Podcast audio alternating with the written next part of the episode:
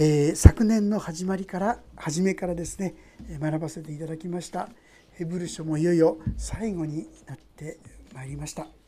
まあ、いろいろ難しいですね内容があったかと思いますね。特に違法人といいましょうかユダヤ人でない私たちは分かりにくいところが多々あったと思うんですが一番最後に何を語っているかそれは今読んでいただいた通り今日のタイトルに「祈り」とさせていただきましたけども私たちがもっと祈るものとなるようにこのことを教えてくださっているわけであります。皆さんは祈りというものをどれくらい受け取っておられるでしょうね？信じておられるでしょうね？まあたまに答えられることがあってもなんて変な言い方しますけどねたまたまじゃないかなんてですね正直言ってそんな感じでいたことも結構ありましたね。なかなかですね本気になって祈りが応えられるというふうにあまり考えられないそのためにせっかくの神様が私たちに用意してくださっている恵みを味わうことができないそういうことが結構あるんじゃないかなそう思うんですね。昔ですねイギリスの女王メアリー・スチュワートっていう人がいたんですけどねこの人はクリスチャンたちを迫害したんですよ。皆殺しにせよなんてですねそんな命令を出したほどだったんですけども実はこのメアリー・スチュワートが言ってる言葉が何かって言いますとね私は100万の大軍よりも一人の人ジョン・ノックスの祈りの方が怖いって言ったんですね。ジョン・ノックスという人が本当に神の前に祈る時に何が起こるかわからない。で実際ですね彼女がそういう虐殺命令を出した時にジョン・ノックスはこう祈ったそうですね。スコットランドを我に与えたまえ力ずんば死をもしそれが叶わないならどうぞ命を取ってくださいとそう祈ったそうですね。彼のこの祈りに神様は確かに応えられたと言いましょうか即座にと言いましょうかその命令が取り去られてそしてまあこれあんまりいいことじゃないかもしれません。がメアリー女王は病気になってしまった。そしてその品質のとこで彼女は言ったんですね。私は100万の大軍よりも100万の大軍よりもあのジョン・ノックスの祈りが怖い。こういう祈りがあるんだということをご存知でしたでしょうか？あるいは私たちに与えられている祈りというのがどんなにすごい力を持っているかということをご存知でしょうか？ジョージ・ミラーという人はですね、ま、2,000人当時孤児がたくさんいたんですがイギリスでありますが2,000人の孤児を祈りだけで養ったと言われています。人には一切その必要をお願いしないんですがジョージ・ミラーが祈るといつもいつも全ての必要が備えられていたまあ人々がですねジョン・ノックスが祈りを聞いて上を向いて下を向いてそして前を向くともうそれは答えられるって こう言われるほどですね彼は神様の前に本当に信頼そのような力ある祈り手となっていくことができたわけであります。今日私たちも願くはこのヘブル書を閉じるにあたって私たちもまたそのような祈り手にならせていただきたい。そう思うのであります。13章18節からもう一度読ませていただきますが私たちのために祈ってください。私たちは正しい良心を持っていると確信しており何事についても正しく行動しようと願っているからです。またもっと祈ってくださるよう特にお願いしますそれだけ私があなた方のところに早く帰れるようになるからです。まあ、ヘブル書の著者はですねはっきりとは分かっていないんですね。まあ、パウロじゃないかっていう人もいますいや違うんじゃないかっていう意見もありますがいずれにせよこの人が祈りの力というものを確信していた信じていたことは確かでありますね。私たちはともするとですねま気休めのようにと言いましょうかまあ、祈らないよりは祈っといた方がいいからっていうような程度の思いで祈りをしていることも多いんではないかなそう思うんですね。それゆえに私たちは祈りの力というものを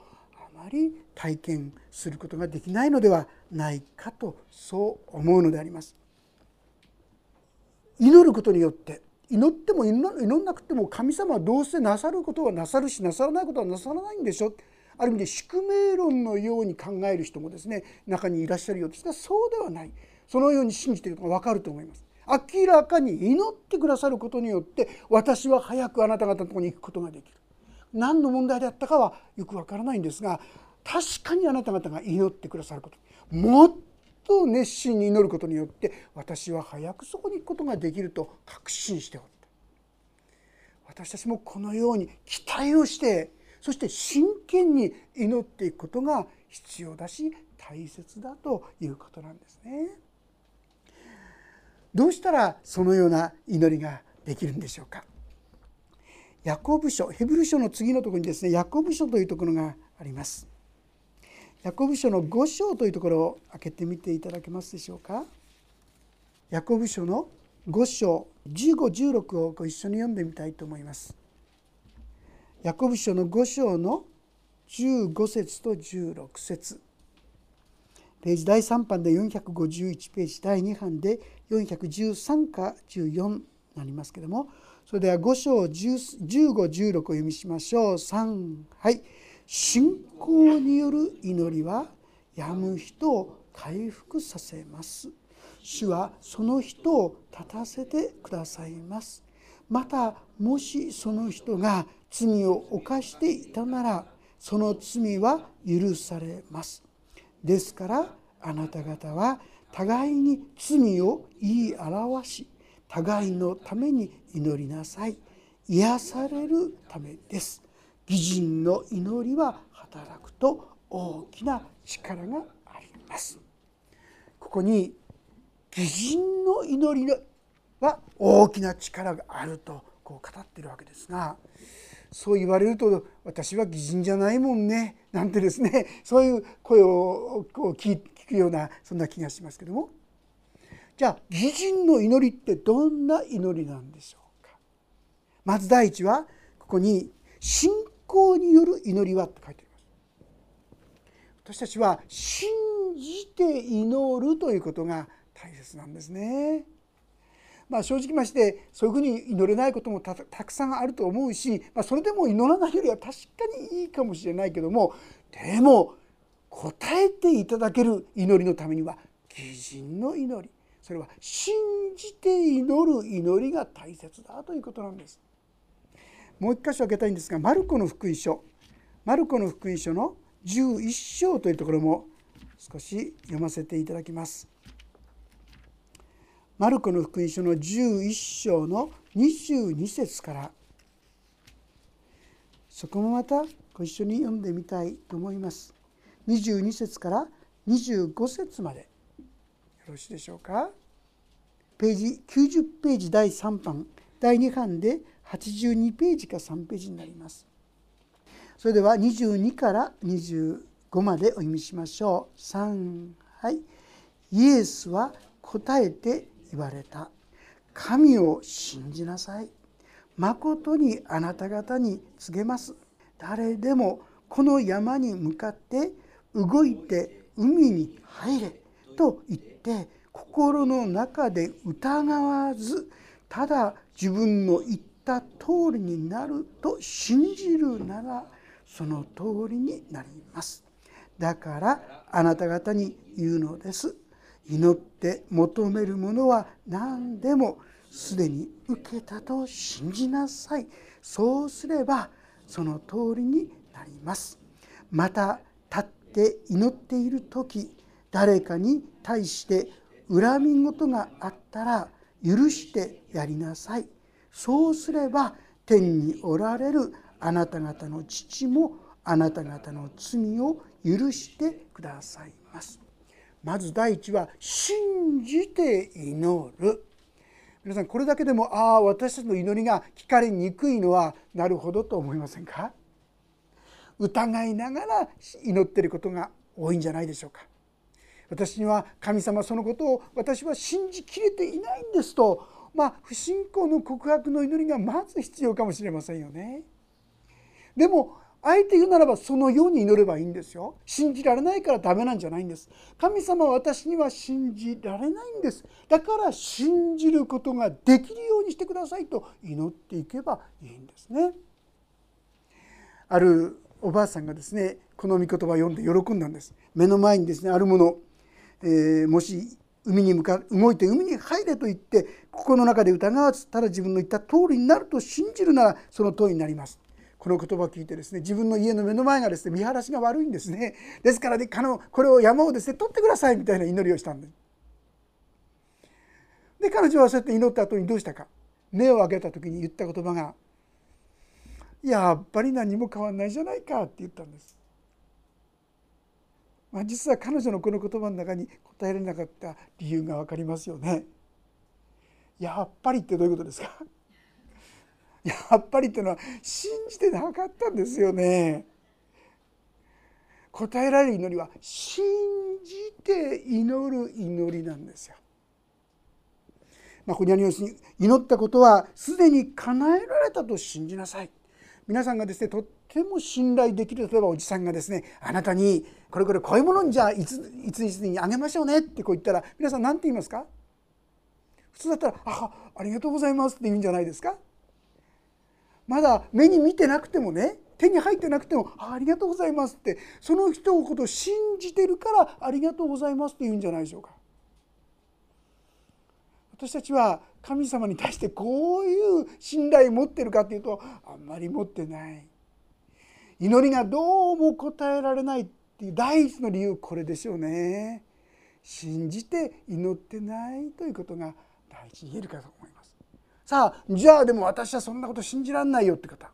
今お話ししましたように祈ればいいんです。神様私は信じることができないんです。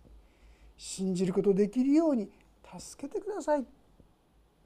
ある一人の人がですね病気の人のために祈ってでも私はそれ信じられないんですって神様不信仰な私をお許しくださいって祈ったらですね治っちゃったんだそうですね。皆さん信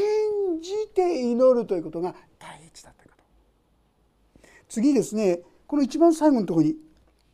誰かに対して恨み事があったら許してやりなさい。皆さん罪を持ったままの祈りは聞かれないんですね。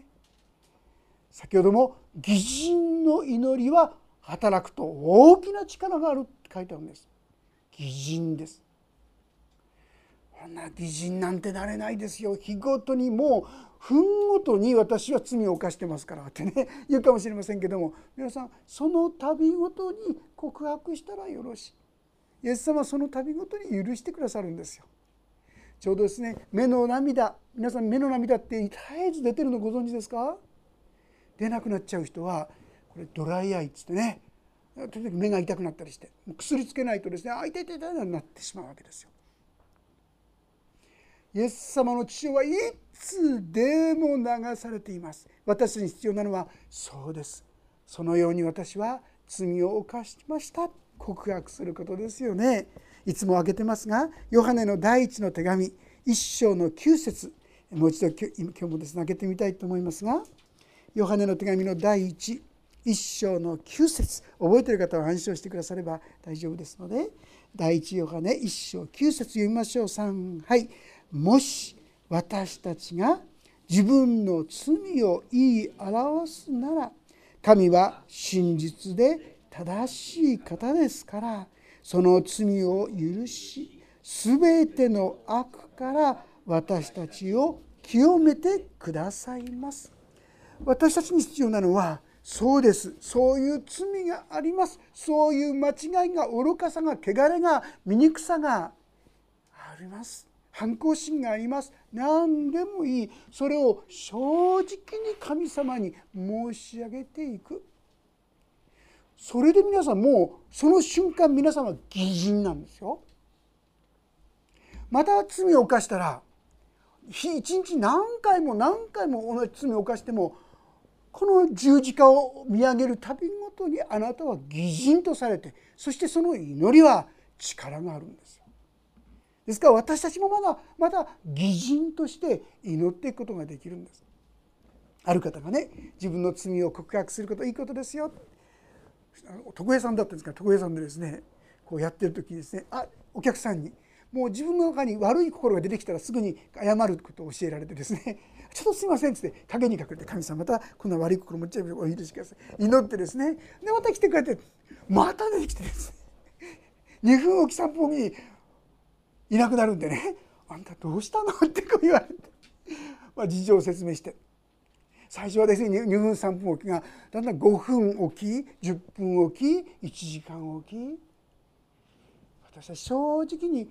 義人でありある限り力があるんですよ皆さん。何度かしても告白し続けるならあなたは義人として義人の祈りとして神の前に届くようになるんです。そういう意味でこの祈りをですね正直に信じることもできないんです。こんな私を憐れんでください。その祈りでももう義人とされるんですよ。自分の罪を告白するお互いになりたいと思います。さてまた元に戻りますけども。同時にですねこのヘブル書の言葉面白い言葉が出てきますね。ここで私のために祈ってほしい私のために祈ってほしいこれは分かりますが私たちは正しい良心を持っていると確信しており何事についても正しく行動しようと願っているからです。彼は今このことを言ってるわけですよね。いつでも神の前に誠実に罪を犯す時にまた悪い動機が出てきた時にすぐに祈っていくそういうふうにしていますから神の御心がなるように祈ってくださいとこう願っているわけであります。さあそれとともに次にですね私たちがこの祈りに応えていただける秘訣がどこにあるかと言いますとこの20節。ヘブル書の方に戻りますが永遠の契約の地による羊の大牧者。私の主イエスを死者の中から導き出された平和の神がイエス・キリストにより見舞いで御心にかなうことを私のうちに行いあなた方が御心を行うことができるために全ての良いことについてあなた方を完全なものとしてくださいますように。どうかキリストに栄光が余々限りなくありますように。永遠の契約の血による羊の大牧者って言葉が出てきます。皆さん私たちの祈りが答えられるのは私たちが熱心だからではないんです。さっきは熱心に祈れって言った実はですね熱心がその原因じゃないんですよ。どんなに熱心に祈ってもまた皆さんが自分自身を一生懸命清く保とうとしてもはっきり言うなら神様に届くような清さを持つことはないんです。私たちがこのイエス・キリストの血潮によって罪清められる時に私たちの祈りはまさしく神に届く祈りとなっていくんですね。ああ自分の熱心や自分の何かじゃない。このイエス様の十字架のゆえにお願いします。このことですね。これが祈りに応えていただく秘訣ですよ。そして同時にそこにはですねこうも書いてあるんです。私たちの主イエスを死者の中から導き出された平和の神がと書いてあります。私たちがですねどんなに頑張ってもどうしてもこうしきれない対抗できないものが何だと思いますか？それがある死じゃないですか？今ハイテクと言いましょうかね。あれはすごいですよね。このちょっと見てもロボットがですねもう本当に受け答えするんですよね。こんなにまでできるようになってんだなと思いますがどんなにこの技術が進んでも死を免れることはできないですね。でも私たちの神様って方はその死を打ち破った方なんですよ皆さん。不可能をも可能にする方が私の神様。この神様があなたに答えようとしているということなんですよ。自分の力や自分の熱心じゃない神様がそしてこの神様死を打ち破る力を持っているんだ昔イスラエルの民はですねエジプトのこのから出てくる時に航海という海をの底を通って歩いた。そこから彼らを救い出したっていう言葉がこの言葉の実は背景にあるんですけども海から救い出されたエジプトの民イスラエルの民に対して今や死を打ち破ってそこから救い出すことができる方があなたの神様だ。あなたが信じる神様は死さえも打ち破る方だ。と信じているでしょうか？そのような方ならどんなことでもできるとこう信じることができるのではないでしょうか？死を打ち破った方がなおかつですねこう言ってるんですよ。そこにですねあなた方が御心を行うことができるために全ての良いことについてあなた方を完全なものとしてくださいますように。これ私たちを完全にするのは誰ですか？自分の努力ですか？自分の頑張りですか？そうじゃない。この神様なんですよ。ですから私はこの神様に頼っている限り神様は私たちを徐々に徐々に変えていってくださることができるってこういうことなんですね。昨日ですねたまたまこうテレビを見てましたら渡辺和子さんという人の話が出てきました。ご存知でしょうか？カトリックのですね修道士でノートルム大ダム精神女学院それその大学の理事長をしてらっしゃるんですけどね。実はこの渡辺和子さんのお父様は226事件ってご存知ですか？226事件で自分の目の前でお父さんが殺された。そういう人だったんですね。お父さんは当時の陸軍中将だったですね。それで今のですね政治家をやっつけるためだ。この町まずい。青年将校たちがですね突然その家に来てそしてこう銃を向けるわけであります。とっさにお父さんはその和子さんをですね横にこう隠してですねそしたらその目の前でピストルで殺された。どれだけの大きなショックが悲しみが恨みが憎しみがあったか分かりませんね。まあそのこともあってか彼女はまあ、あのカトリック洗礼を受けられてですねカトリック信者としてその時には修道士として働くようになっていったんですけども、まあ、長い話を短くしてお話しすればそこに現れてたのはその実は渡辺和子さんのお父様を撃った人の実は兄弟がですね来てたんです。でも渡辺和子さんが本当にその人を優しく迎えてくださったんでそのお兄さんって人はですねあ弟ですか？弟はですね本当に心休んだ本当に安らかになったとこう言っているんですけども彼女はですね最初からそういうふうになれたわけじゃないやっぱり長い時間かかったとは言っています。そしてこのノートルドアの大学のですねとこに入るとこにはですね入り口のとこにこう壁があってそこに一つの言葉が記されてるんです。書いたのはですね河野進さんという、まあ、牧師なんですけどねその人から聞いた言葉っていうか書いてくださった言葉ですが書くのも色紙じゃなくてね菓子折りかなんかの裏の目を使ってですねそこに書いたというんですがこんな言葉がですね書いてあるんですねちょっと読ませていただきますと「天の父様どんな不幸を吸っても吐く息は感謝でありますように。全ては恵みの呼吸なのですから。天の父様どんな不幸を吸っても吐く息は感謝でありますように。全ては恵みの呼吸なのですから。彼女にとって本当にお父さんが目の前で射殺された殺されたっていうのは忘れがたいものであったと思いますがしかしこのことさえも神の前に祈っていく時に優しく許し受け入れることができる人に変わっていったんですね。